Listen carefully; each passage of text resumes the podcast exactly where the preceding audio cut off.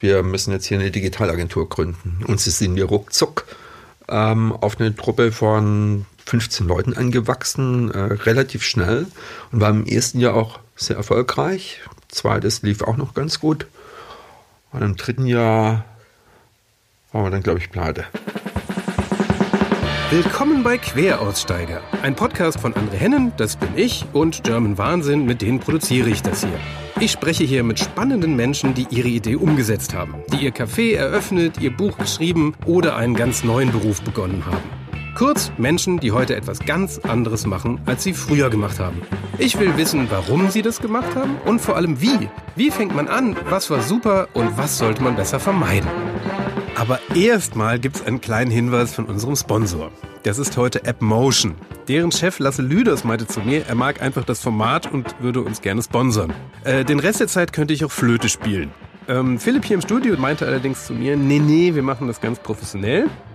Also zeige ich jetzt hier mal die besten Projekte von AppMotion. Ich habe die hier auf dem Handy und ähm, Apps machen sie, ganz viele. Visuell sehr beeindruckend, wie man sieht. Jetzt Guck mal, wenn ich jetzt, wenn man dann hier hinklickt, das ist, das ist schon, das ist schon gut gemacht hier.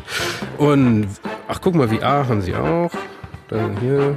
Und, und, oh, da kommt ein, kommt eine SMS. Ähm, und Flipper haben sie. Und am Ende soll ich noch sagen, Stay Golden, Ponyboy. Ja, äh, vielen Dank für dieses Briefing. Auch äh, mir hat das hier sehr viel Spaß gemacht. Und jetzt geht's weiter. Los geht's mit einem ehemaligen Künstler, der heute Manager ist. Queraussteiger Martin Gassner. So, mir gegenüber sitzt Martin Gassner. Schön, dass du da bist. Ja, hallo André, freut mich. Hallo, leichte Unsicherheit im Gesicht. nee, das, ähm, ich freue mich total, dass du da bist, weil du hast einen ähm, ganz spannenden Lebenslauf, fand ich, weil es gibt ja so diverse Manager, die dann aussteigen und Künstler werden. Du hast aber genau das Gegenteil gemacht. Du warst mal jahrelang tatsächlich äh, hauptberuflich Künstler und bis jetzt Manager bzw. Geschäftsführer Kreation bei Sinner Schrader. Accenture muss man jetzt dazu sagen. Und ich würde ganz gerne einfach vorne anfangen. So, warum bist du eigentlich mal Künstler geworden und wie macht man sowas und wie zahlt man davon seine Miete? ja, wie bin ich Künstler geworden? Ich wusste eigentlich nach dem Abitur schon relativ schnell, ziemlich klar, dass ich äh, damals experimentelle Fotografie studieren wollte. Aha. Und ähm, nach dem Abitur wird man ja erstmal zu meiner Zeit damals zumindest erstmal für den ähm, Zivildienst verhaftet oder zur Bundeswehr. Ich habe Zivildienst gemacht. Ähm, das war ja an sich schon ein Kunstprojekt an sich überhaupt zu verweigern. Ähm, und habe dann ähm, in so einem Heim für schwer erziehbare Kinder äh, anderthalb Jahre oder fast zwei Jahre Zivildienst gemacht. In der Zeit zwischendrin mich schon vorbereitet, in einer Kunstakademie aufgenommen zu werden und ähm, habe das mit Fotografie versucht. Und auf dem Weg dorthin äh, hatte ich irgendwie auch einen Mentor gefunden, äh, ein sehr guter deutscher Architekturfotograf, Wolfram Janzer, der hat sich mir so ein bisschen angenommen und über den habe ich so einen Klick bekommen, dass ich auf einmal sehr intensiv äh, in dieses Thema Fotografie eingestiegen bin, eine Mappe gemacht habe, mit der ich noch während meines Zivildienstes dann auch ähm, an der Kunsthochschule in Kassel angenommen wurde. Und warum wollte ich da eigentlich damals hin? Äh, das war damals das Kasseler Fotoforum. Das war eigentlich der Ort in Europa für experimentelle Fotografie, wo Fotografie eben nicht das klassische Fotografenhandwerk äh, gelehrt wird, sondern so im Umfeld von Floris Neusüß und dem Kasseler Fotoforum wirklich eigentlich schon ein sehr konzeptioneller Umgang mit Fotografie, mit Fotogramm, mit kameraloser Fotografie, Experimente mit Fotografie und fotografischen Materialien äh, gerade seine, seine Hochblüte erreicht hat. Und das fand ich eigentlich super spannend. Was hast du denn da so gemacht? Also was ist mal so ein Beispielprojekt oder damit man es jetzt so als ja. Unwissender halbwegs nachvollziehen kann. Ich habe relativ schnell dort aufgehört, mit der Kamera zu fotografieren, sondern habe eigentlich dann angefangen mit, ähm, mit großen Bögen, äh, lichtempfindlichem Material. Ähm, habe ich angefangen, dreidimensionale Gebilde zu falten, also so eine Art Origami in groß, die ich dann dem Licht ausgesetzt habe. und dann wieder in ihre zweidimensionale Form gebracht habe und dann entwickelt. Das heißt sozusagen ein dreidimensionaler Körper hat sich in sich selbst in seiner zweidimensionalen Form abgebildet.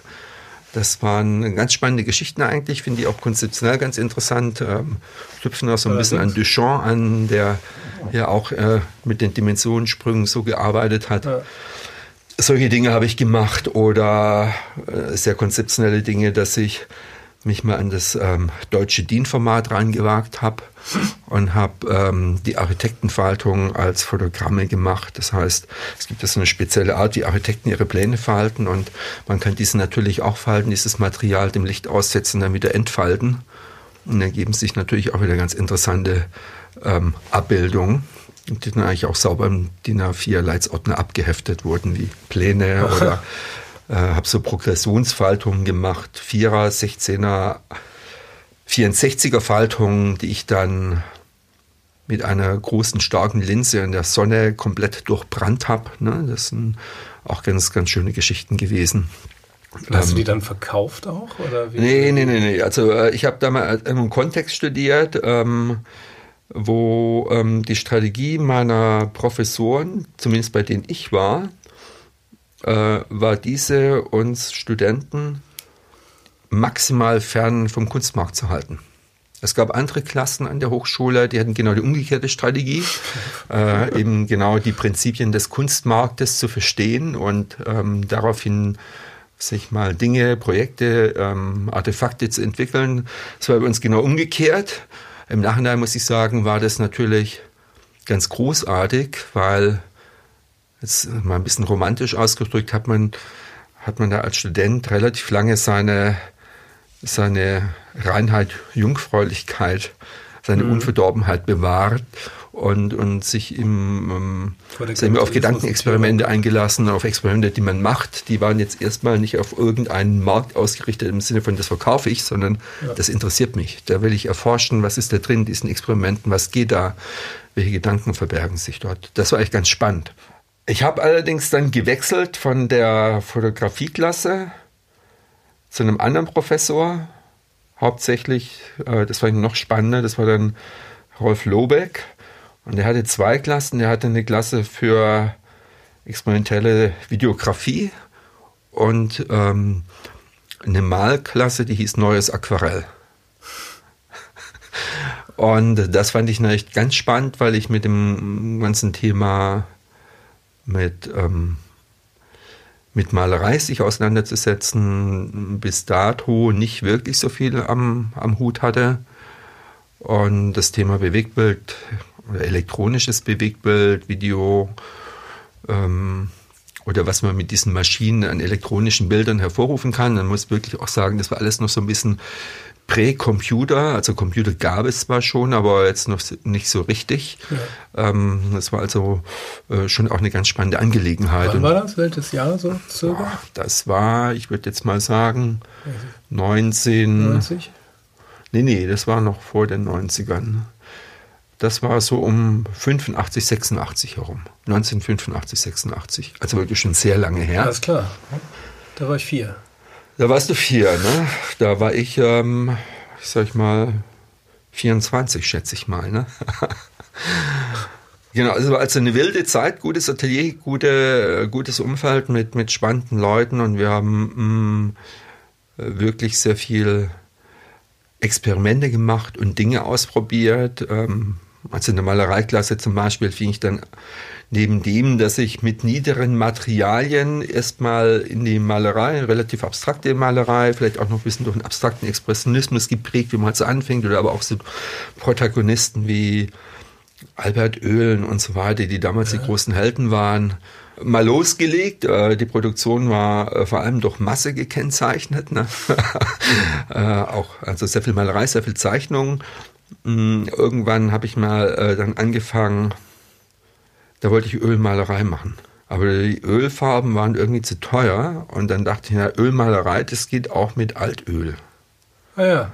Dann bin ich die nächste Werkstatt gefahren und fing dann an, ähm, mir so diverse Kanister Altöl zu besorgen, die verschiedene Farben hatten. Die, ja, genau, die, die, sag ich mal, zwischen, also die schon mehrere Zehntausende oder Hunderttausende Kilometer auf dem Buckel hatten.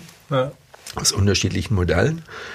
Und ähm, fing an, sehr, sehr große Bilder mit diesem Altöl zu malen. Und Altöl ist ja natürlich ein super interessantes Material weil da steckt ja ganz viel Geschichte drin. Ne? Das wird gerade wieder relevanter. Naja gut, das, du meinst jetzt so eine politische Dimension. Ich fand dann eher interessant, dass ja im Altöl per se schon, allein schon ja. dadurch, dass es gibt, da sind ja die ganzen Dinosaurier schon drin versteckt. Ne? Und ja. wenn du dann noch die ganzen Kilometer nimmst, die ähm, das Öl durchfahren hat, ist es schon sehr beladen. Ne? Also ja. sehr viel mehr wie eine Farbe, die du im Laden kaufst. Und das Interessante an diesen Ölbildern war natürlich, die haben un unsäglich gestunken. Also ich wurde fast aus dem Atelier verbannt, weil das hat eigentlich fast keiner ausgehalten. Dadurch waren die auch unverkäuflich, weil... Ja, die hören auch nicht auf zu stinken. Nee, die hören nicht auf zu stinken, oh. aber noch viel interessanter war, die trocknen auch nie. Und äh, das sind Bilder, die verändern sich ständig. Das war wieder ein bisschen das Bild sieht, cool. ähm, ja genau, das fand ich ja das Spannende daran, dass das Bild, wenn ich es gemalt hatte, nicht fertig war, sondern es ist dann seinen eigenen Weg gegangen. Und ähm, wenn du das ein halbes Jahr später angeschaut hast, ich beleide Gottes, ist nicht dokumentiert. Es wäre schön gewesen, es so, sag ich mal, jeden Tag ein Foto zu machen oder nachher als Film ablaufen zu lassen. Aber natürlich wandert das Altöl durch die Kapillare der Leinwand.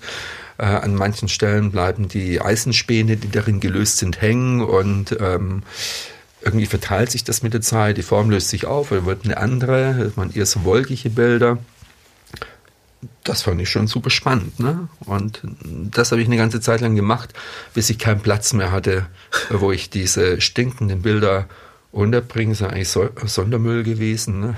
War das denn jetzt noch Studium oder war das schon? Das war alles noch Studium. Also okay. das war so eine Hochzeit der intensivsten Produktion. Also ich finde ja, ich finde ja dann die, die Unterhaltung zwischen der Gruppe äh, Kunstmarkt verstehen und Kunstmarkt ablehnen war bestimmt ein interessantes. Ich meine, irgendwie muss man sich danach ja auch mal so ein bisschen zumindest die Miete einverdienen. Dann. Ja, da komme ich gleich zu. Ne? Also ich hatte da natürlich, das fing schon im Studium an, ging das Studium darüber hinaus. Ähm, interessante äh, Zwischenfinanzierungsmodelle, ne? die äh, kann ich gleich mal den Bogen zu kriegen. Und zwar hatte ich, und das ging irgendwann los im Studium. Ich muss vielleicht mal eins sagen, im Studium zwischendrin habe ich auch mal ein ganzes Jahr ausgesetzt, bin ein Jahr lang alleine um die Welt gereist. Das war auch ein sehr prägendes und einschneidendes Erlebnis, ne? alleine ein Jahr lang unterwegs zu sein.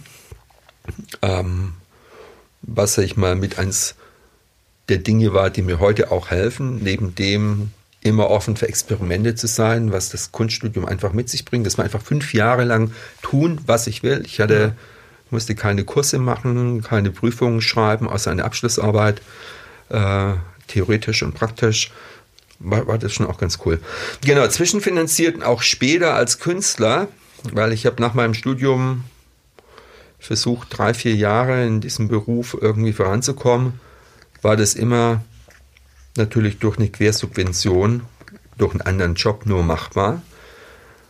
Äh, glücklicherweise hatte ich eine Arbeit, äh, die ich machen konnte, die zwar sehr, sehr anstrengend war, aber vergleichsweise lukrativ und im weitesten Sinne ähm, eine weitere Ausprägung war von dem, was man so als, als, als Künstler so machen kann. Und zwar habe ich jedes Jahr ähm, mit einer Markiermaschine, einer Straßenmarkiermaschine, das komplette Werksgelände inklusive aller Parkplätze von äh, Mercedes, also von Daimler in Sintelfingen, jedes Jahr einmal alle Linien neu gezeichnet. Also man muss sich vorstellen, zehntausende Parkplätze, wo die frisch produzierten Autos, die ja. äh, in die Märkte und zum, äh, zu den Händlern verschickt werden, zwischengeparkt werden, die mussten einfach einmal im Jahr neu gezeichnet werden oder wieder neu aufgefrischt werden. Und, äh, und, und das habe ich über mehrere Jahre, immer mehrere äh, Monate äh, im Sommer gemacht. Das konnte man nur im Sommer machen. Macht es dir auch Sinn, sich dafür einen bildenden Künstler dann zu holen? Absolut. Ne? Also ich meine, damals konnte man... Äh, äh, gab es noch keine Drohnen, Google Maps, aber das waren natürlich die größten Zeichnungen, die ich jemals gemacht habe. Ne? Und das war auch eher so wie konkrete Kunst, so sehr serielle Geschichten. Ähm, ich musste diese ganzen Dinge mir gar nicht vorzeichnen und so weiter. Ich konnte die irgendwie, sag ich mal, freie Hand schon irgendwann machen. Das war so antrainiert. Und äh, ich wusste auch immer ganz genau, wie lange ein Eimer Farbe hält und es war wie Meditation. Ich habe das dann auch, weil ich nach dem laufenden Meter bezahlt wurde, dann so weit durchoptimiert, dass ich maximal der Zeit immer nur gelaufen bin und diese Linien gezogen habe. Ne? Also so sehr meditativ. Glaube ich. Und, ähm, und das über Monate. Oh. Weil da gab es sehr viele Parkplätze, es gab auch noch ein paar Parkhäuser und natürlich die kompletten Bergstraßen. Ne? Ähm, und das habe ich als Allein-Show gemacht, über mehrere Jahre und auch später, als ich nicht mehr studiert hatte, und ähm, schon ganz andere Malereiprojekte gemacht haben, die allerdings aus diesen auch entwachsen sind. Ähm, diese Markierungsfarbe ist wie so eine Art flüssiger Kunststoff. Die hat die Eigenschaft, dass sie auch so aufträgt. Mhm. Schon, also schon von diesem reinen Leinwandding weggeht, schon fast so eine Art Relief und so weiter. Die habe ich natürlich dann auch genutzt, diese Maschine, um damit Zeichnungen auf großen Papieren zu machen. Äh, in der Pause. Äh, also ich wollte gerade sagen, konntest du die mitnehmen? Oder? Äh, naja, das habe ich dann vor Ort gemacht. Ne? Also wenn ich dann irgendwann fertig war und äh, noch genügend Inspiration hatte, dann bin ich durchgedreht mit der Maschine ah. auf riesigen Papierbahnen, die ich natürlich dabei hatte. Und das hat aber dann auch durchgeschlagen wieder direkt auf eine relativ klassische Malerei irgendwann, ähm, indem ich ähm, Streifenbilder gemalt habe. Und die Streifenbilder wurden dann eher, dann, die waren dann auch farbig. Aber mit der Markiermaschine? Nee, nicht mit der Markiermaschine. Die fahren dann wieder zurück ins Atelier. Aber mit ähnlichen Materialien. Das waren dann so ausgedachte Bilder, die dann meistens aus drei Streifen bestanden, die mehr oder weniger gegossen, gestrichen wurden, sehr gerichtet waren in der Art und Weise, wie ist die Farbkombination, also erdachte Farbkombination, aber sehr lange austariert und gemischt. In dem Moment, wo sie dann entstanden sind, auch wieder relativ stark dem Zufall unter, äh, äh, unterlagen sie sehr stark dem Zufall, weil ähm, du ja wieder nicht weißt, wo die Farbe nachher hinfließt. Also die wurden auf dem Boden liegend gemalt, aber eine Farbe hat natürlich auch ihr Eigenleben. Ne? Ja. Eine interessante Mischung aus sehr viel ähm, Konzepte und Ausdenken und Dinge, die man nicht unter Kontrolle hat. Hast du da eigentlich als Künstler dann einen richtigen Arbeitstag oder? Absolut, also, ne? Also das ist ähm, ähm, das ist eine Arbeit wie jede andere erstmal, würde ich sagen. Ne? Du fängst morgens an und hörst irgendwann abends auf oder du hörst auf, wenn dich das, das Bild entlässt. Ne? Wenn du sagst, oh, jetzt, jetzt gehst du mal besser nach Hause. Aber das, also deshalb mache ich das heute zum Beispiel nicht mehr, ne? weil mhm. heute äh, könnte ich vielleicht mehr Zeit abzwacken, um als Sonntagsmaler zu arbeiten, aber das habe ich schon sehr ernst genommen. Ne? Mhm. Das, ähm, das sehe ich schon als richtigen Beruf.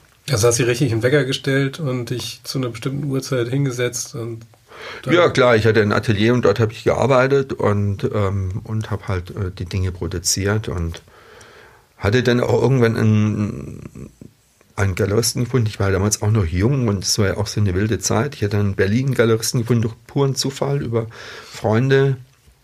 Das war damals der Friedrich Log von der Galerie Wohnmaschine, hieß die damals noch, jetzt heißt sie Galerie Log.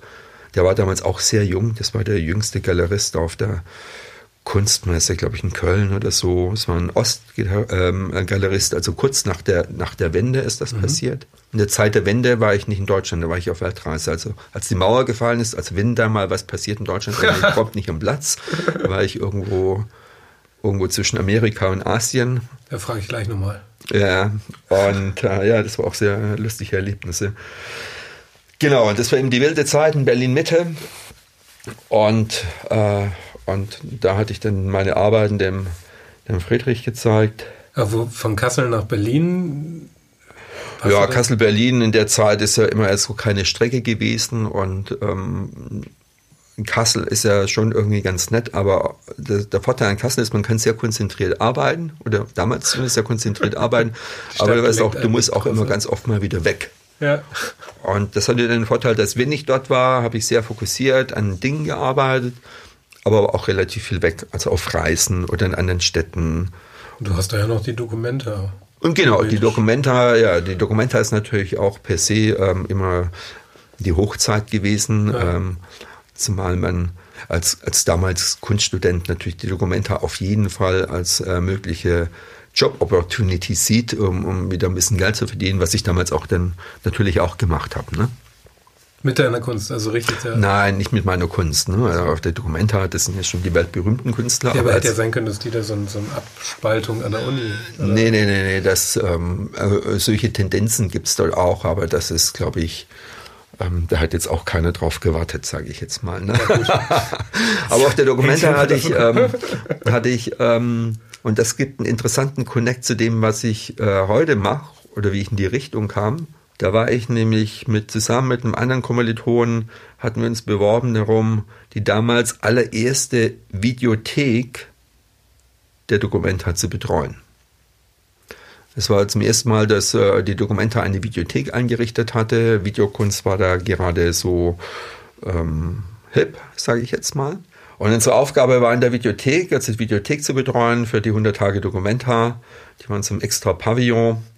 Es gab drei Leinwände, sag ich mal, zwei kleine Räume, ein großer Mainscreen und wir mussten eigentlich immer nur die Videokassetten wechseln. Genial. Äh, zu einer Theke und hatten das Problem, dass natürlich alle zwei Minuten jemand äh, an der Theke stand und fragte, was läuft in dem Raum, was läuft in dem Raum, was läuft in dem Raum und was läuft als nächstes auf diesen jeweiligen Leinwänden oder Beamer. Und das ging uns relativ schnell auf den Wecker. Und er hat gesagt, das geht heute auch anders. Es gibt für überschaubares Geld C64-Computer von Commodore zu kaufen. Wir hatten schon zu Sony Bildschirme eh auf, dem, ähm, auf, der, auf der Theke stehen und dann sind wir zur Dokumentarleitung gegangen und haben gesagt, also wenn es so und so viel Geld gibt, dann stellen wir euch ein System hin, das zeigt auf dem Monitor an, welcher Film gerade läuft, wie lange der noch läuft, welcher als nächster läuft. Und das für den jeweiligen Raum. Äh, weil die Leute sind total ungeführt hier. Ne? Und ähm, das fanden die ganz gut und dann konnten wir auf den Job, den wir schon hatten, noch einen draufsetzen, weil wir gesagt haben, also für ein paar tausend Euro bauen wir euch das. Was wir dann auch tatsächlich ähm, während unserer Arbeitszeit haben uns Programmieren beigebracht und haben dann so eine Art Electronic Program Guide. So ein bisschen ähnlich aus wie heute so ein EPG beim ARD aussieht und so weiter. Anfang Hatten, 90er dann? Ja, das ging mit, mit, ähm, mit so einem C64 konnte man das schon machen. Wir haben uns dann so ein bisschen eingelesen, rumprobiert und nach, nach zwei Wochen stand das erste Minimal Viable Product, was auf jeden Fall seinen Zweck ähm, erfüllt hat. Und da wir ja sonst nicht so viel zu tun hatten, außer diese Videokassetten zu wechseln, äh, haben wir das natürlich kontinuierlich optimiert und das wurde immer mehr fancy. Ah. Und, äh, und das war, sag ich mal, äh, auch der Einstieg, dass ich dachte, das mit den Computern, das ist schon richtig geil. Setzt sich vielleicht noch durch. Das geht nicht mehr weg, da geht schon was. naja, das war noch vor Internetzeiten oder vor öffentlichen Internetzeiten. Ja. Genau. Ich wollte dich noch mal kurz, bevor wir es vergessen, noch mal zu deiner Reise fragen. Also wenn man, äh, was, wann trifft man eigentlich die Entscheidung, alleine ein Jahr lang in der Weltgeschichte rumzureisen? Ja, das war, das war so, ich glaube, ein, zwei Jahre, bevor ich mit meinem Studium fertig war. Ähm, dachte ich, jetzt muss mal was passieren. Also nochmal was ganz was anderes. Und ähm, aus irgendwelchen Gründen, die ich heute nicht mehr so richtig kenne, war ich auch so, sag ich mal, Deutschland etwas überdrüssig. Und Warum? Warum? Ja, ich, ich, kann mich nicht mehr so richtig dran erinnern. Ich fand es irgendwie so ein bisschen, dachte ich, ich muss unbedingt was anderes sehen von dieser Welt und alles, wie das hier so läuft, das passt mir jetzt gerade nicht so richtig. Und ich hätte auch ein bisschen das Gefühl, das wird auch alles so ein bisschen zu gemütliche Routine in der Hochschule, also trotzdem vielen Quatsch, den wir gemacht haben. Und ähm, habe dann beschlossen, ein Jahr lang mit dem Studium auszusetzen. Habe nochmal kräftig nochmal die Straßen markiert und die Parkplätze, um so ein bisschen ähm, das Konto aufzufüllen. Und habe dann beschlossen, ein Jahr lang auf Reise zu gehen. Ne? Und äh, bin dann zuerst nach Amerika geflogen und habe dann ein Auto überführt. Das war die günstigste Möglichkeit, einmal von der Ostküste an die Westküste zu kommen. Äh, in Amerika gab es so Dienste, Menschen, die ihr Auto auch an der anderen Küste haben wollten, aber nicht selber hinfahren, ließen die Autos überführen durch ähm, so Menschen wie mich, die dann einfach ein Auto umsonst bekommen haben, mussten fürs Benzin aufkommen, konnten aber einmal so quer durch Amerika mit dem Auto fahren, mussten nur zu einem bestimmten Zeitpunkt an einem bestimmten Ort sein, um es dort wieder abzugeben. Das war eigentlich super. Ein fantastisches System. Ja, ein fantastisches System. Äh, es gibt da so Agenturen für, also gab es früher zum Beispiel, äh, ich weiß jetzt nicht, ob es die heute auch noch gibt. Benzin war damals nicht teuer und so konnte ich äh, mal so in aller Ruhe von Miami nach äh, Los Angeles fahren, also einmal quer durch. Und ähm, das fand ich auch ganz spannend. Ne? Das war auch so einen ganzen Tag Amerika an der Windschutzscheibe wie ein Film für sich ablaufen zu lassen, um dann an die andere Seite von äh, Amerika zu kommen. Wobei ich da schon auch gemerkt habe, das ist nicht so richtig mein Land. Und von dort aus bin ich dann. Ähm, Stopp mal, wo, warum? Also ich fand es landschaftlich großartig, aber dieses, dieses Thema der, der Malls, ja. dieses ähm, Hardcore-Kapitalismus.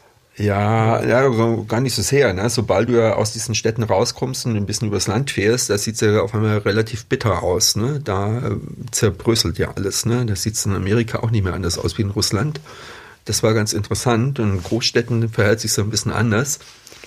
Ähm, ich war mal in Tennessee, das war auch faszinierend, wenn man einmal aus dieser New York, LA und dann ist man einmal mittendrin, denkst du, okay, ja, ist krass, eine komplette, ne? ja, es ist, es sagt ja jeder. Also die Hauptstadt eines Landes ist ja immer diametral dem Land entgegengesetzt. Also es ist ja immer ein eigenes Land eigentlich. Ja klar, so eine Stadt wie New York ist nicht Amerika, das nee, ist New York. Das ist ein eigener ja? Planet. So. Und Absolut. Sobald man da, und gerade wenn man, wir sind damals einen Inlandsflug mitten rein nach Tennessee, mhm. das ist völlig, also in New York ist, da war schon alles so bio und organic und also noch zehnmal mehr als hier und, und vegan und ging dann voll ab. Und dann Schnitt, ja. drei Stunden Flug später.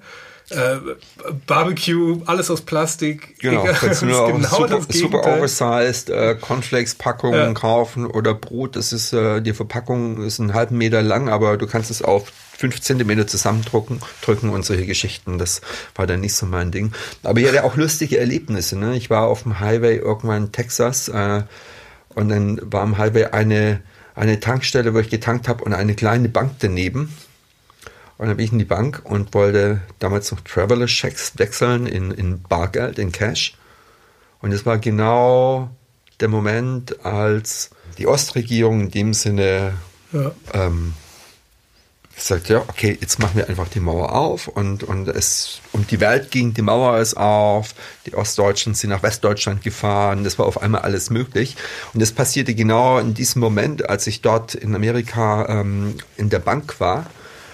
Äh, und äh, ich wollte eigentlich nur, ich war der einzige Kunde, der da reinkam und irgendwie Traveler-Checks äh, wechseln wollte und der hat dann auf meinen Pass geschaut, oh, Deutscher, und dann äh, hat er kurz telefoniert und sagt, ähm, ja, ich muss jetzt erstmal einen Stock höher zum Herrn Bankdirektor. Ne? Und dann wurde ich nach oben gebeten, in das erste Stockwerk, in so ein äh, Büro mit so einem riesigen Schreibtisch und so dicken, fetten Lederfotoys und so weiter. Und so ein dicker amerikanischer, texanischer Bankdirektor, äh, die Flinte in der Ecke stehen, die amerikanische Flagge hing da, hat mich hereingebeten und meinte, wir haben es den Russen jetzt gezeigt, hier irgendwie, in Deutschland ist eine Mauer auf und darauf muss ich mit ihm jetzt Whisky trinken. in den nächsten zwei Stunden kam ich dann nicht mehr raus aus der Boote und ich musste ja eigentlich nur Auto fahren, aber ich bin dann natürlich am Ende rausgetorkelt, weil er einfach mit mir so drauf anstoßen musste, dass die Mauer auf ist. Und ich wusste gar nicht, wie mir geschah, weil ich war auf dieser Reise mal in einer ganz anderen Welt. äh, ich habe das so irgendwie immer mitgekriegt im amerikanischen Fernsehen, da geht irgendwas und hier äh, Prager Botschaft und Ungarn und dieses und jenes. Hast wahrscheinlich ein geileres Deutschland-Erlebnis erlebt als in Deutschland. Ah, das weiß ich gar nicht. Im Nachhinein dachte ich, hm, das hätte ich schon auch gerne erlebt, ja. was da in Deutschland passiert ist. Aber äh, gut, ich habe es halt aus einem anderen Blickwinkel erlebt und ähm, hier sehr stark reflektiert natürlich durch mein ähm, dickes texanisches Bankdirektoren gegenüber, der das großartig fand und ähm, und mit mir da anstoßen musste und er hatte irgendwie auch sonst nicht so viel zu tun. Wir versanken in diesen Ledersesseln. Das war irgendwie ganz lustig. Ich nehme jetzt einen vom Genau, also das, das, das war so eins der lustigeren amerikanischen Erlebnisse. Da gab es noch viele andere, aber das war, das hatte eben so einen direkten Connect zu der geschichtlichen Situation. Ja, krass. Und dann bist du zurück und. Nein, nein, ich bin dann weiter eigentlich über Hawaii durch Ach stimmt, das ja ein Jahr. Ich, ja, ja, ich war dann also kreuz und quer in Südostasien und ähm, was weiter äh, Thailand, Hongkong, ähm, Taiwan und ähm, am Ende noch sehr lange in Südkorea, in einem südkoreanischen, im orthodoxesten südkoreanischen Kloster im Süden von Südkorea. das war auch ein ganz guter Abschluss, um nochmal auch so eine ganz andere Welt zu erleben. Der buddhistischen Mönche, die da. Ach, richtig, ja, okay. Ja, ja, ich, war, ich habe da richtig Zeit verbracht. Ähm, ähm, hatte eh kein Geld mehr.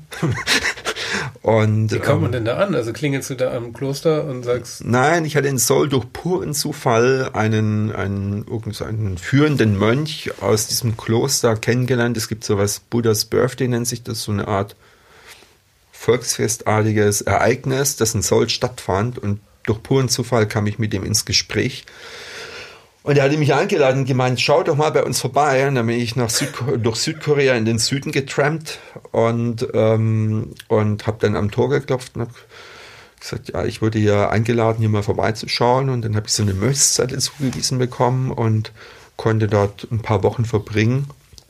Habe mich auch versucht, so ein bisschen an die Routinen der Mönche dort äh, mit anzuschließen, aber das ist sehr schwer, wenn man das nicht gewohnt ist. Ne? Die, das startet morgens um 3 Uhr oh und dann meditieren die erstmal drei Stunden. Ich bin schon raus. Äh, ja, ja, ich hatte, der tun nach fünf Minuten die Füße weh äh, vom Hinsitzen. Das ist echt schwierig auszuhalten. Um 6 Uhr wird dann gefrühstückt und dann meditieren die wieder und ich bin dann immer wandern gegangen, spazieren. War für mich alleine, alles mal ein bisschen reflektieren. Und abends um 9 geht das Licht aus, ist dann kein Strom mehr und dann schlafen auch alle. Ist ja auch klar, wenn es um ja, drei gut, wieder aufstehen. Wenn es um drei losgeht, ist klar.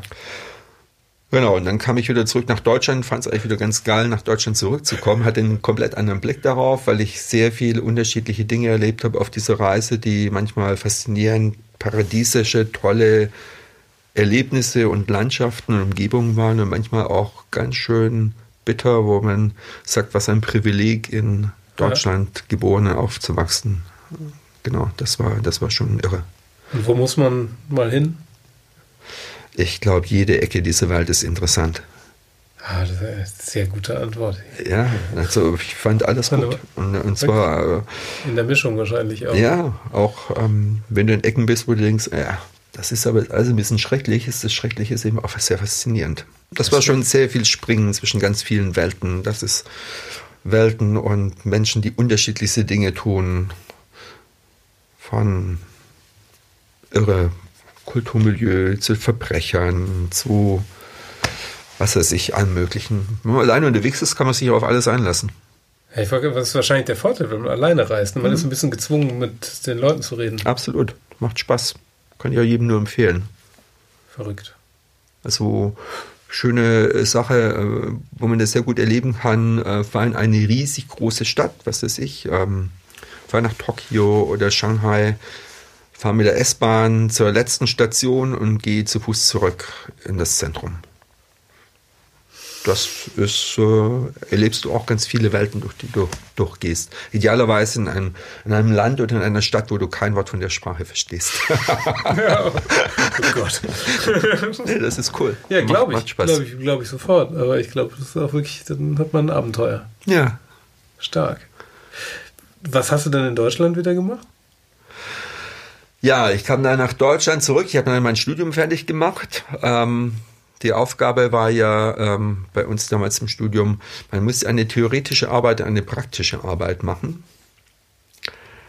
Und die theoretische Arbeit haben die meisten über ein Thema recherchiert und irgendein eine Arbeit geschrieben, die eh keiner liest. Und ich hatte überhaupt keinen Bock, irgendwas zu schreiben. Ne? Also ich hatte an der praktischen Arbeit sehr intensiv gearbeitet. Es waren zwei Arbeiten eigentlich, die miteinander kombinierbar waren. Das war eine, ein ganzes Set an Streifenbildern und das war kombiniert mit einem Art Baukasten, mit dem man sich Kunst zusammensetzen konnte. Das waren kreisrunde Scheiben, die quer durch alle Stile der Kunst eklezistisch bemalt waren. Die hingen mit so einem Abstand vor der Wand. Die hatten einen Durchmesser von 49 Zentimetern. Zu jeder dieser Scheibe gab es so eine Verpackungsschachtel. Und das war wieder ein Set, was du in einer ähm, äh, frei kombinierbaren Art und Weise an Wand und Boden anbringen konntest und somit ähm, aus diesen Punkten dir immer wieder ein neues großes Bild zusammensetzen konntest. Das ist so eine Art ähm, Selfmade-Kunst. Äh, ja, so eine Art Baukasten, ja. äh, wo, wenn es einer gekauft hätte, sich auch einmal im Jahr ein neues Bild hätte zusammensetzen können. Und es war flankiert durch die sehr seriellen Streifenbilder. Das war die praktische Arbeit. Da konnte ich auch ähm, das Museum Friedrichshain dafür gewinnen, mir einen riesig großen Raum zur Verfügung zu stellen für eine Woche, um da meine Abschlusspräsentation zu machen. Das war sehr schön, weil da konnte man den toll bespielen. Und als, als theoretische Arbeit, da hatte ich mich ein bisschen um das Schreiben gedrückt und da ein bisschen drüber nachgedacht. Und das war die Nachwendezeit. Und ich hatte herausgefunden, ähm, es gab eine Zigarrenfirma in Treffort, die gerade abgewickelt wurde. Die hatte eine Zigarillo-Marke herausgebracht. Und die Verpackung war so ein Bauhausartiges Design und die Zigarillo-Marke hieß Sprachlos. Und dachte ich, das ist es. Und dann bin ich hingefahren, habe den Geschäftsführer, der gerade die Firma abwickeln musste, kennengelernt und er hat gesagt, na, ich habe da diese sprachlos Zigarillos gesehen, die sie mal hergestellt und verkauft haben. Und ich würde die gerne als, ähm, da nennt sich das so ein Multiple, so eine limitierte Edition, gerne als Ready-Made ähm, ähm, herausbringen. Er hat mir die letzten zehn Schachteln, die es von dieser Zigarillo-Sorte sprachlos gab, dann auch geschenkt. Und ähm, die habe ich dann eben signiert und von 1 bis 10 durchnummeriert als Edition. Und das war die, ähm, das war meine theoretische Abschlussarbeit, die ja praktisch aus gerollten Blättern ähm, sich ähm, zusammengesetzt hat und in der Abschlusspräsentation zusammen mit meinen Professoren, wo wir die 1 von 1, äh, 1 von 10 Schachtel dann auch zusammen geraucht haben, mhm. sich aufgelöst. Macht und Sinn. Genau, das ähm, ähm, und danach hast du aber weiter. Das Thema war, glaube ich, auch Souvenir und das ist so das, was in diesem Rauch hier und in den Geschichten auch drin ist. Ne? Und war, wurde auch ganz gut bewertet. Ich glaube, eine Eins mit Auszeichnung bekommen. ah, du warst danach auch weiter Künstler dann, ne? Genau, und dann äh, habe ich natürlich mit der Kunst weitergemacht, hatte dann auch einen Galeristen gefunden, den Friedrich in Berlin, habe dann auch dort eine Einzelausstellung mal gemacht, habe äh, zwei Ausstellungen gemacht mit den anderen Künstlern der Galerie. Aber äh, ehrlich gesagt, das war diese ganzen Anstrengungen, weiter Kunst zu machen, war vor allem durch eine Querfinanzierung ähm, ähm, geprägt und nicht durch nicht dadurch, dass sich die Kunst jetzt groß verkauft hätte. Also es wurden natürlich ab und zu mal Dinge gekauft, aber die deckten gerade mal die Kosten, die es brauchte, um diese Dinge zu erzeugen und auszustellen. Ich hatte mal einen Termin mit anderen Galeristen, da hatte ich meine Bilder ausgebreitet, bin drüber hinweggelaufen, äh, barfuß, das fanden die dann überhaupt nicht lustig und sind dann gleich wieder verschwunden, obwohl sie die Bilder eigentlich ganz gut fanden. Irgendwann habe ich gemerkt, es wird auf so einer Querfin Querfinanzierung äh, äh wahrscheinlich bleiben, außer ich lasse mich direkt auf den Kunstmarkt ein im Sinne von der Künstler als Kleinunternehmer, hm. was ja durchaus eine valide Strategie ist, aber das da dachte ich mir dann, also wenn das genauso funktioniert wie jeder andere Job auch oder jedes Business, ich muss ein Produkt herstellen, das für den Markt passt, ich muss es vermarkten. Ähm, so Auftragsbilder dann. Oder? Ja, nicht mal Auftragsbilder, das ist dann eher herauszuspüren, was verkauft sich eigentlich und so weiter. Das, das, das passte mir irgendwie nicht. Also auch mit diesem allein schon, dass ich mich damit auseinandersetzen muss. Und da kam ich dann irgendwie auf den Trichter zu sagen, hm, es gibt ja auch die angewandte Kunst, das ist dann eher das Thema Design. Und dann bin ich als Praktikant in eine Designagentur, eine kleine, kleine Designagentur eingestiegen und gedacht, ich versuche mal, ob ich auch angewandte Kunst kann. Und es war genau die Zeit, als die ersten Macs aufkamen. Da hatte ich dann eh so ein Händchen für, das fand ich dann ganz spannend. Aha. Und dann bin ich ähm, in so eine kleine Agentur eingestiegen äh, als Praktikant, ähm, der relativ schnell ähm, mich eine zentrale Position hin entwickeln können und war dann so eine Art CD oder der die Agentur von, von Letraset auf Computer umgestellt hat. Ja. Da habe ich nebenher noch so ein bisschen Kunst gemacht, aber da fing ich natürlich an, mich total für das ganze Thema ähm, Visual Design, Corporate Design, diese ganzen Themen zu interessieren und was eben auch noch, äh, und, und Computer natürlich, und was dann auch langsam aufkam, schon nebenher, das Thema Internet, digital, ähm, also in das Internet gehen, ähm, breiten zugänglich wurde. Also nicht nur über die Hochschul-Telnet-Zugänge, sondern auf einmal gab es sowas wie CompuServe und Bulletin Board Services und das fand ich schon alles ganz spannend. Mhm. Genau, und dann. Und die ähm, Agentur hatte das schon. Die naja, die hatten mit Internet jetzt noch nicht so richtig viel am Hut. Das hatte ich privat. Und daraus hat sich dann auch nach einem, ähm, daraus hat sich dann auch was entwickelt, wie ich dann irgendwann zu meiner ersten Digitalagentur kam. Mhm. Was damals stattgefunden hat, ähm, ähm, in, in, in Kassel, als ich dort gearbeitet hat, ähm, gab es die, äh, die, die ortsansässige Zeitung, die Hessisch-Niedersächsische Allgemeine, die HNA. Und die hat irgendwann ihren 150. Geburtstag gehabt oder ihren 100. Geburtstag und darum wollten sie ein großes, äh, einen, großen, äh, eine große Konferenz veranstalten, die sogenannten Millennium-Tage. Und da war in der Tat natürlich schon das ganze Thema dass die Digitalisierung irgendwie vor, vor der Tür steht und dass so, es, so etwas gibt wie Internet und Computer, zentrales Thema. Und sie hatten auch ein wirklich sehr, sehr gutes Line-up. Das fand damals in der Dokumentarhalle statt. Äh, an, an, an Künstlern, an, an Speakern. Da waren so Menschen wie Laurie Anderson, äh, David Carson. Muss vielleicht mal kurz sagen, wer es ist. Äh, die, die beiden nicht kennen. Also äh, gut, Laurie Anderson ist eine amerikanische Musikerin, Experimentalkünstlerin, die sich sehr früh schon mit elektronischen Instrumenten oder äh, Elektronik und computerunterstützter Musik auseinandergesetzt hat. David Carson ähm, ist ein amerikanischer Grafikdesigner, der wurde bekannt als ähm, Lead-Designer von Raygun, was so ein experimentelles ähm, Surfer-Magazin war aber vor allem äh, trat er hervor, dass er einen sehr radikalen Umgang mit Typografie und Layout und Gestaltung hatte, was, sag ich mal, komplett gebrochen hat mit den bis dahin geltenden Vorstellungen, wie muss eigentlich ein Layout erzeugt werden und ja. äh, das wirklich ähm, sehr crunchig, fantasievoll, emotional, ja, und auch sehr punkig war in seiner ganzen Art, wie er damit umgegangen ist. War damals ähm, irgendwie, glaube ich, schon mh, hm, etwas, da haben alle erstmal hingeschaut und gesagt, what? Was ist das denn eigentlich? Ne? Also da waren wirklich schon so ein paar Leute am Start als, als äh, Vortragende, die, ähm, die so eine bestimmte Zeit schon sehr stark geprägt hatten. Also das fand ich ganz erstaunlich, was die so an Leuten zusammenbekommen haben. Natürlich auch Menschen aus der Industrie und Wissenschaft und was es auch gab, äh, ähm, genau, das war so der, der, der, Bekannte von mir, der das so mitorganisiert und kuratiert hat. Der hatte keine Ahnung von Internet und Computern. Und der kam abends immer bei mir vorbei mit einer Flasche Wein und sagt, hey Martin, wie funktioniert das jetzt hier mit dem Internet und was geht denn dort und dieses und jenes? Und ich zu ihm gesagt, also Uli, wie ich dir jetzt das alles erzähle und so weiter, ne?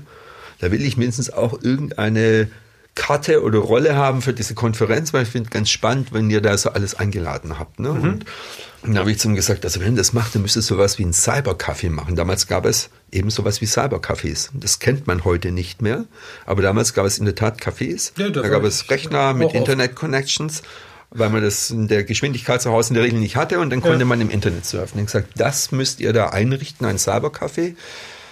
Aber die Leute werden nicht wissen, was sie tun sollen zum Cybercafé, also brauchen sie jemanden, der sie das so ein bisschen an die Hand nimmt. Und das würde ich gerne machen. Und dann habe ich ähm, gesagt, ne, wie nennen wir das? Wie nennen wir das? Das nennen wir Cyberjockey. Mhm. Statt Disc-Jockey, Cyberjockey. Und ähm, ich komme da mit großen Bookmarklisten, es gab ja noch kein Google und so weiter, um den Menschen, die interessiert sind, in diesem Café dort auf dieser Konferenz die interessanten Ecken im Internet zu zeigen war mal die Behauptung. So hatte ich mich da halt ein bisschen reingesneakt und konnte schön diese Konferenz teilnehmen und so Menschen wie Laura Anderson oder David Carson auch mal persönlich kennenlernen oder mit denen dann abends noch ein bisschen feiern gehen. Das war lustige Zeit. Daraus entstand allerdings was ganz Lustiges. Einer meiner zukünftigen Arbeitgeber hatte die Website für dieses, äh, für diese Millennium-Tage gemacht, die war auch ganz, ganz hübsch. Das war nämlich damals Kabel New Media oder Peter Kabel und, und, und seine Mannschaft. Ja. Nichtsdestotrotz hat äh, mein Kumpel damals ähm, ein paar Wochen später einen Anruf bekommen von einem Manager der Deutschen Bank, der sagte, Sie haben doch da diese Millennium-Tage gemacht. Irgendwie hat er es mit dem verbunden. Und da war ja auch eine ganz tolle Website und so. Und machen Sie auch Websites? Und er hat gesagt, ja klar, machen wir Websites. Ne? Ähm, pure Behauptung. Ähm, zwei Minuten später rufe ich an, hey Martin, äh, machst du auch Websites? Ich so, klar, brauche Websites und so weiter.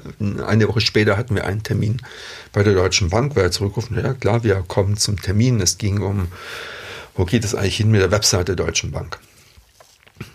Ähm, und so ward bei mir im Wohnzimmer äh, über Nacht auf einmal die Gedanke einer, einer gemeinsamen Digitalagentur geboren. Und wir hatten gar nicht mehr genügend Zeit, noch Visitenkarten drucken zu lassen. Er hatte schon einen Namen mitgebracht, äh, meinte, ja, die Firma, die müsste dann irgendwie Access Mundi heißen keine Ahnung, war so ein bisschen esoterisch veranlagt. Wir kommen jetzt zu einer Visitenkarte und dann habe ich noch eine Visitenkarte gesetzt, ähm, die wir dann nur auf Druckfilm belichten lassen konnten und ausgeschnitten haben. Und dann hatten wir so Plastikvisitenkarten, schwarz durchsichtig. Und die waren auch so gebaut, dass man sich ständig drehen musste, um zu lesen, was drauf stand, weil auf die eine Seite war ein Teil geschrieben, auf die andere Seite auch ein Teil, ne? dass du sie immer so drehen musstest. Ja, ne? Zum Thema, wie sich der erste Beruf den zweiten beeinflusst. Genau, und, ähm, und, ähm, und, und, und, das war die einzige Möglichkeit, zumindest mit einer Visitenkarte bei diesem Meeting in Eschborn aufzutauchen. Dann sind wir nach Eschborn gefahren. Und in Eschborn kommen wir da an, dachten, na, es wäre ein kleines Meeting, kommen wir, Raum, kommen wir in einen großen Konferenzraum. Und dann saßen da schon 15 andere Menschen von der Deutschen Bank in Anzügen und Krawatte. Wir eher so casual. Ähm, und ähm, alle warfen schon mal ihre Visitenkarte auf den Tisch. Ein schönes deutsches Bank Corporate Design, sauber gedruckte Visitenkarten. Und dann haben wir, wie beim Kartenspiel, unsere Plastik, halb durchsichtigen, schwarz durchsichtigen Visitenkarten, die man gar nicht so richtig lesen konnte, eher so ein bisschen David Carson inspiriert vom Design, auf den Tisch. Und das hat dann schon mal gleich das Eis gebrochen, weil das war alles so anders, dass die die ganze Zeit mit diesen Visitenkarten rumgespielt hatten während dieses Briefing-Meetings. Und wir dann unseren ersten Auftrag in der Tasche hatten. Das war äh, innerhalb von vier Wochen so eine Studie und ein eine Art, ja, wir hatten eine Studie oder eine Vision zu entwickeln, eine Produktvision. Wie könnte eigentlich eine deutsche Bankwebsite in der Zukunft aussehen? Und ähm, ich finde es ja gerade schon wieder ganz geil, dass ihr einen Digital-Website-Pitch gewonnen habt mit einer haptischen Visitenkarte. Genau, mit einer haptischen Visitenkarte aus Plastik. Niemals ever eine Website gemacht zu haben. Ich finde das nämlich ganz aber geil. Aber das war ein also bisschen also Hochstapelei, ne? Ich finde aber diese Mischung immer so cool, weil ich fand ja, es gab ja durchaus auch mal diese Phase an Digitalagentur, wie auch immer, Digitalleuten, die dann manisch alles Analoge gehasst haben.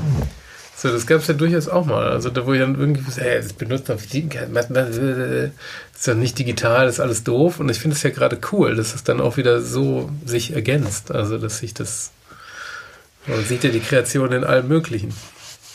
Ja, ja, absolut. Äh, die Studie, was ja um, wo es eigentlich um, sag ich mal, wie müsste also eine Website zukünftig sein, welche Dienste und Services müsste anbieten, wie muss die aussehen und wie müsste eine grobe Informationsarchitektur aussehen. Da gab es durchaus auch einen Prototypen zu, den wir gemacht hatten oder ich gemacht hatte, aber eigentlich das Hauptteil war, was wir übergeben hatten. Ich habe so ein kleines Büchlein drucken lassen, was das dann wieder so ein bisschen erzählt hat und illustriert hat, also ein total analoges Mittel. Mhm. Aber das war nicht zu dem Zeitpunkt das einzig Richtige, weil bei der Deutschen Bank, den hättest du zwar irgendwie eine CD-ROM mit einem Prototypen da lassen können, aber die hätten ja gar nicht gewusst, wie sie es abspielen ja. sollen. Äh, geschweige denn, dass sie einen Browser gehabt hätten, der das gehabt konnte hätte. Ne? Ähm, Folglich haben die das bekommen, aber natürlich auch so, ein, so eine, eine kleine Studie, die hieß Virtual Blue und äh, zeigt es so ein bisschen auf, wie glauben wir, wie eigentlich die Deutsche Bank aussehen müsste und so weiter. Ne? Das war so ein netter kleiner Job, also für uns war es eigentlich ein großes Ding, bei uns gab es ja eigentlich gar nicht, das war ja die pure Behauptung. Ja. Und dann wurden wir zum Pitch eingeladen für den Relaunch der Deutschen Bank obwohl es uns eigentlich gar nicht gab. Neben uns wurde dann noch Pixelpark eingeladen, ich glaube Kabel New Media, die ganzen großen Agenturen. Und wir haben uns da echt äh, hingesetzt. Ich habe dann noch einen Programmierer in Göttingen organisiert und wir hatten einen kompletten funktionalen Prototypen gebaut, eine kleine Serveranwendung, die wir dann auch gepitcht hatten. Der Pitch wurde meines Wissens nach damals erstmal nicht entschieden, aber irgendwie haben ein paar Leute mitgekriegt, dass wir, dass wir da mit der Deutschen Bank zugange sind und auf einmal hatten wir noch so einen Dritten, der ähm, um die Ecke kam. Ähm, der schon richtig tief im Business steckte. Und er sagte, ja, Jungs, wir müssen jetzt hier eine Digitalagentur gründen und haben eine GmbH gegründet.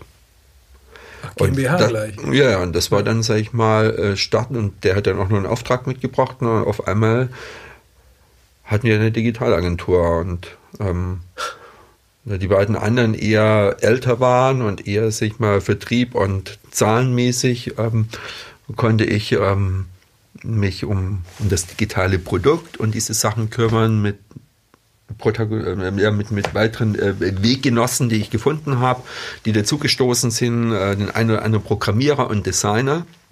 Und so sind wir ruckzuck ähm, auf eine Truppe von 15 Leuten angewachsen, äh, relativ schnell und war im ersten Jahr auch sehr erfolgreich. Zweites lief auch noch ganz gut.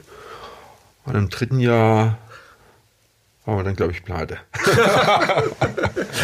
ja, wir hatten einen großen Kunden, aber waren Subunternehmer von einem großen Kunden, der wieder von einem ganz großen Kunden, äh, der Generalunternehmer war und der hat irgendwann sein Mandat verloren und wir dann eben auch. Ja. Und das war dann auch so ein Learning, setzt nicht mal auf, nur auf einen Kunden. Ja.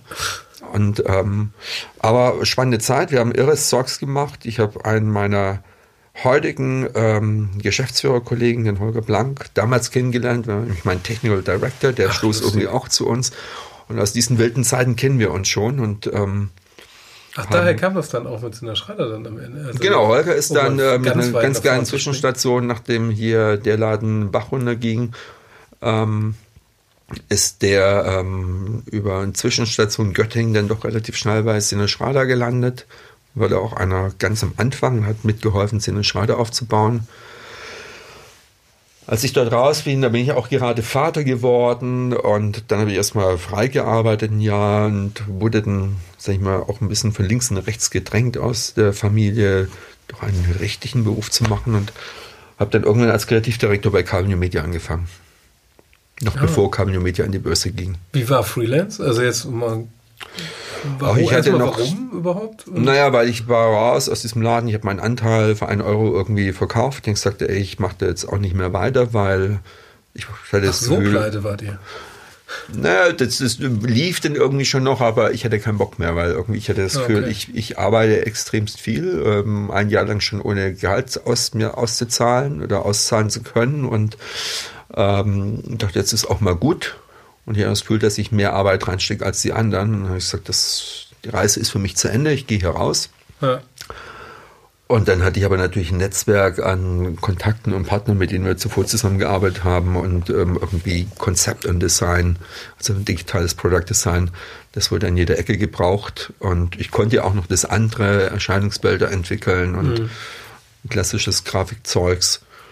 Ähm, das, das ging eigentlich total gut. Ne? So habe ich einfach so frei gearbeitet. Relativ viel remote, muss ich ganz ehrlich sagen. Das hat auch gut funktioniert. Äh, oder habe auch remote mit Entwicklern zusammen Projekte für andere gemacht. Ähm, für eine Hochschule, die Website und so weiter. Das lief ganz gut. Aber dann bin ich eben nach Hamburg gekommen. Nach Hamburg wollte ich schon immer und habe bei Cameo Media als Kreativdirektor für damals die Marke Mini angefangen.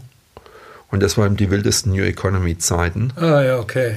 Das erklärt wahrscheinlich auch die Frage, warum du das nicht als Freelancer gemacht hast. Äh, ja, das hatte ich noch gar nicht so auf dem Zettel damals, dass das als Freelancer in einer Stadt wie Hamburg noch viel besser funktionieren würde. Aber dadurch, dass ich eben frisch Vater war und äh, diverse Familien auf mich eingeredet haben, ich, das, die kannten das Freelancer-Prinzip nicht, die kannten immer nur die Festangestellten-Nummer. Äh, hm. ähm, gab es für mich die Option in Hamburg entweder bei Sinne Schrader oder zu Kabel New Media gehen. Ich bin damals dann zu Kabel New Media gegangen. Das war, am war eine wilde Zeit. CCO dann, oder? Ja, also wir hatten ja natürlich in den Standorten immer, hatte ich, also was, was jetzt sage ich mal, das Thema Product Design oder Kreation hieß es ja damals noch, ähm, echt immer super Leute, die mhm. vor Ort einfach die Teams aufgebaut und geführt haben. Ne? Mit denen hatte ich auch engen Kontakt und auch heute noch Freunde von mir und das war einfach eine gute Zeit und wir waren, konnten immer gutes Sparring machen, aber die wussten schon genau, was sie tun. Ne? Also das war. Hast du dann überhaupt noch selber, also als in der Position machst du ja selber kein, nicht mehr so viel Kreation, um es mal vorsichtig zu sagen. Oder? Ja, das stimmt schon. Ne? Also es sagen wir mal so, es verlagerte sich in den ganzen Jahren immer mehr ähm, von dem selber Kreationen machen in Richtung Management und, und, und Führung oder einfach äh, Teams aufbauen, ne? ähm, was auch, meiner Meinung nach auch eine Form von Kreation ist. Und ich glaube auch, dass ich äh, bis heute es mir bewahrt habe, einen sehr guten und scharfen Blick zu haben, zu, wo Dinge im Design richtig laufen oder nicht richtig laufen und auch dementsprechend auch glaub, immer noch sehr, sehr gut Feedback geben kann. Äh, nicht im Sinne, wie man es machen soll, sondern worüber man nachdenken soll, was vielleicht noch nicht so ganz gut funktioniert oder ja. wo ein Weg sein könnte, wo man sagt, probier mal in diese Richtung noch ein bisschen mehr. Das könnte vielleicht ein Ansatz sein, wie man das löst, wobei die Kreation in diesem ganzen digitalen Product Design Bereich ja auch noch mal ein bisschen anders ist wie die Kreation, die man aus der Werbung kennt, ne? wo mhm. es eine Werbung gibt, eine Big Idea. Eine Big Idea gibt es im digitalen Produktdesign nicht in dem Sinne. Ne? Du, geht ja, du gehst ja sehr stark aus dem hervor, was du herausfindest, was Nutzer brauchen, ähm, wie kannst du etwas möglich machen für die, was sind Painpoints heute, was wollen sie wirklich erreichen, äh, um dann versuchen darauf bauend Konzepte zu entwickeln, die du idealerweise schnell verprobst und vertestest und herauszufinden, bist du auf dem richtigen Weg, wird das so angenommen. Ja. Das ist ja eher die Vielzahl der vielen kleinen richtigen Ideen, Erfahrungen und Tests im Gegensatz zu einer Kampagnenidee. Kampagne oder Kommunikationsidee, die, die, die immer so die Big Idea hat.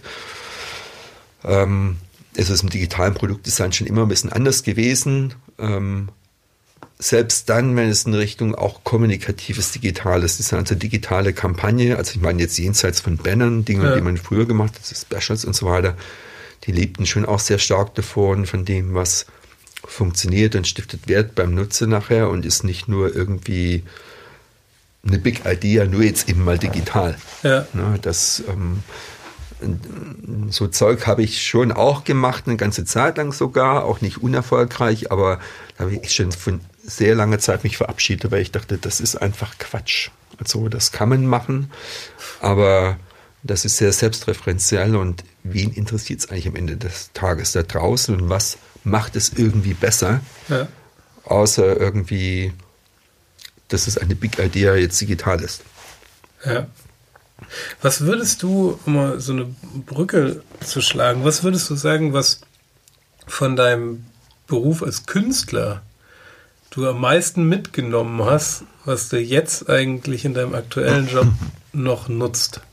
Also was so die, die Erfahrung, die du mhm. nicht missen willst? Ich glaube, das sind verschiedene Dinge. Also ein Ding ist, glaube ich, ähm, einen relativ hohen Vorrat an formalen Spielarten zu haben, im Sinne von nicht in einem bestimmten Schema denken zu müssen oder mhm. können, nur weil es funktioniert, sondern sich eine ganze Bandbreite an Möglichkeiten vorstellen und erfahren zu können oder gegebenenfalls auch umzusetzen. Ähm, ich glaube, ein großer Vorteil ist, ähm, mit Unvorhergesehenem gut umgehen zu können, weil das macht Kunst. Kunst findet Antworten auf Fragen, die noch gar nicht gestellt wurden und ähm, und, und das hilft ungemein. Also in einer hochdynamischen Umgebung, in der wir uns befinden, äh, bleibt ja nichts, ist ja nichts vorhersehbar. Ne? Auch so ein Thema Effectuation zum Beispiel, mit dem umzugehen, was man hat. Das heißt gar nicht unbedingt den großen Plan zu machen, sondern zu schauen, was haben wir heute, wo kommen wir damit hin, mit dem, wo wir hinwollen, was ergibt sich auf dem Weg. Also diese Improvisationsgabe, würde ich mal sagen, ja. hilft da enorm. Ähm, was man äh, in, der, in, der, angewandten Kunst, was wir alle jetzt eben so tun, angewandte Kunst ist vielleicht das falsche Wort für ähm, ähm, in unseren Berufen, müssen wir eben ständig damit zurechtkommen, dass sich Dinge nicht so verhalten, wie wir sie geplant oder gedacht hätten. Ja. Und, ähm, und trotzdem immer wieder einen Weg finden wir damit, ähm, was Wertstiftendes hervorbringen. Ja. Und da glaube ich, ähm, da hat das Kunststudium ungemein geholfen, weil es einen gar nicht auf feste Schemata eingeschworen hat, nach dem Motto, es muss etwas genauso laufen, es kann etwas auch genau anders laufen. Und manchmal macht man es extra anders, weil daraus sich eine Erkenntnis ergibt, die dann zu Innovation führt, zum Beispiel. Mhm. Und, ähm, und das ist, glaube ich, ein großer Unterschied zu jemandem, der vielleicht ein, eine bestimmte Form von Studium durchläuft, wo er bestimmte Regeln lernt und sagen, die muss ich jetzt mal anwenden, dann funktioniert die Welt schon, aber ja. die Welt funktioniert halt anders. Ganz lustig, man müsste öfter Kunststudenten mit BWLern zusammensetzen, glaube ich. Absolut. Also glaube ich auch. Ne? Ähm, Weil wenn einer in wirklich Schubladen auswendig lernt, dann ja dieser Fachbereich. Genau, und das ist eben die Antischublade, sage ich jetzt mal. Die Antischublade ist extremst hilfreich. Ja. Äh, wenn du mit Menschen aus anderen Kulturkreisen zu tun hast. Ne? Und das haben wir, weil wir suchen sehr stark, ähm, eine Diversity zum Beispiel hinzubekommen inzwischen. Woher kommen die Leute eigentlich, dass die eben jetzt nicht alle mhm. nur aus Deutschland kommen, sondern aus unterschiedlichen Kulturkreisen mit unterschiedlichen Backgrounds.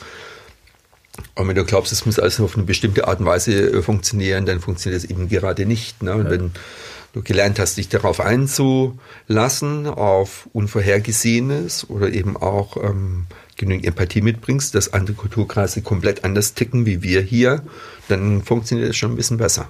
Ja, jo. weise Worte.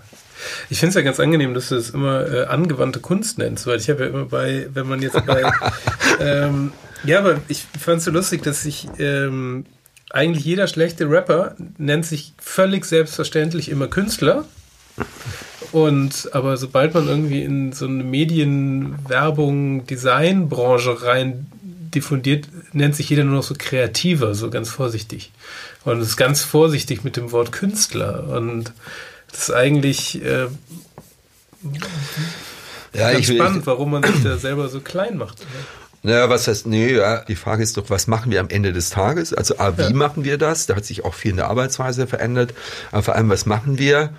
Also, als Designer, sage ich jetzt mal, mehr so auch im angelsächsischen Sinn, hier wird der Designer oft mit bunten Bildern äh, in Verbindung gebracht, aber Designer im Sinne von, ich löse ein Problem ja. äh, oder finde eine Lösung für etwas, was das Ding deutlich besser macht als zuvor oder überhaupt ja. erst ermöglicht. Das ist ja was ganz was anderes wie kreativer. Ne? Ähm, da ist die ganze Strategie, wie ich herangehe, schon ganz anderes. Und es ist vor allem auch nicht von der Musikerküste Big Idea, sondern es ist ein wirkliches, sehr konzentriertes und auch oft methodisches Erarbeiten von einer Lösung zu einem ja. Problem oder einer Herausforderung, die sich einfach stellt. Ne? Aber was glaubst du, was Leute zu guten, kreativen, angewandten Künstlern oder wie man es jetzt nennt, macht? Also was ist so ein... Woran könnte man, also angenommen, jemand hört jetzt diesen Podcast und würde jetzt hm. überlegen, hm, wäre das was für mich? Was, was ist ein guter Indikator? Ja, gute Frage. Was macht da jemanden gut? Ne? Also grundsätzlich muss man das Interesse, ein großes Interesse haben, Produkte, Services, Lösungen schaffen zu wollen für Dinge, wo man meint, das geht auch besser. Dieses Wollen muss man haben, ne? etwas mhm. was Neues ähm, ähm, designen zu wollen, sage ich jetzt mal. Ne? Und wie äh, designt man das? Ne? Du brauchst natürlich schon auch ein bisschen Handwerkszeugs dazu, klar. Aber vor allem brauchst du dazu, dass man erstmal versucht zu verstehen, was ist eigentlich die, das Ding, was ich lösen muss. Ne? Ja, also, die richtige Frage stellen. Ja, überhaupt erstmal zu beobachten, hinzuschauen, hinzuhorchen, mit den Leuten sprechen, was braucht es eigentlich oder überhaupt zu identifizieren, womit hat eigentlich einer Schwierigkeiten, warum ist es so schwer, warum ist es so saukompliziert, eine Kreditkarte zu beantragen. Gut, haben wir ja ein paar inzwischen ganz gut gelöst, aber so Dinge oder eine Überweisung zu machen, einen Auto zu kaufen. Viele Dinge sind komplex da draußen. Ne? Warum ähm, fühlt sich so beschissen an, irgendwie ins Krankenhaus zu gehen und was passiert da alles drumherum, was nicht stimmt. Ne? Und wenn man da erstmal herausfindet, wie geht es eigentlich besser, dann stellt sich ja auch meistens schon sehr stark ein, ähm, äh, dass das Bedürfnis, eine Lösung dafür entwickeln zu wollen, die so viel besser ist als das, was es zuvor war. Und äh, das muss nun nicht mal digital sein. Ne? Das ist ja dann eher wie design ich etwas, was die Erfahrung so viel besser macht, was als es zuvor war. Ja. Das löst das Problem. Ähm, wie müsste es eigentlich sein, dass ich ähm, dass ich es gut machen kann, dass ich eine Freude dran habe, ähm, dass es mich nicht belastet und dass es überhaupt geht. Ja. Und wenn man Interesse hat, ähm, sich mit solchen Dingen auseinanderzusetzen und mit Menschen auseinanderzusetzen, und dann hat man schon mal ähm, den ersten richtigen Schritt getan, wenn einen das interessiert. Ne? Ja. Und da muss man natürlich auch offen sein zu sagen, hm, viele dieser Dinge bekommt man gar nicht alleine hin, sondern nur in der Kombination natürlich mit Menschen, die jeweils bestimmte andere Dinge können. Ja. ja. Ich habe noch eine ähm, sagen wir mal, Schlussfrage. Also wenn du jemandem jetzt einen Tipp, also angenommen, du bist jetzt, du redest jetzt mit Studenten oder Leuten, die darüber nachdenken, einen Job zu wechseln oder ob sie jetzt Künstler werden oder eine Digitalagentur. Also wenn du einem einen Tipp für das generell berufliche Leben geben könntest, so rückblickend auf deinen gesamten Werdegang, so was wäre das für ein Tipp?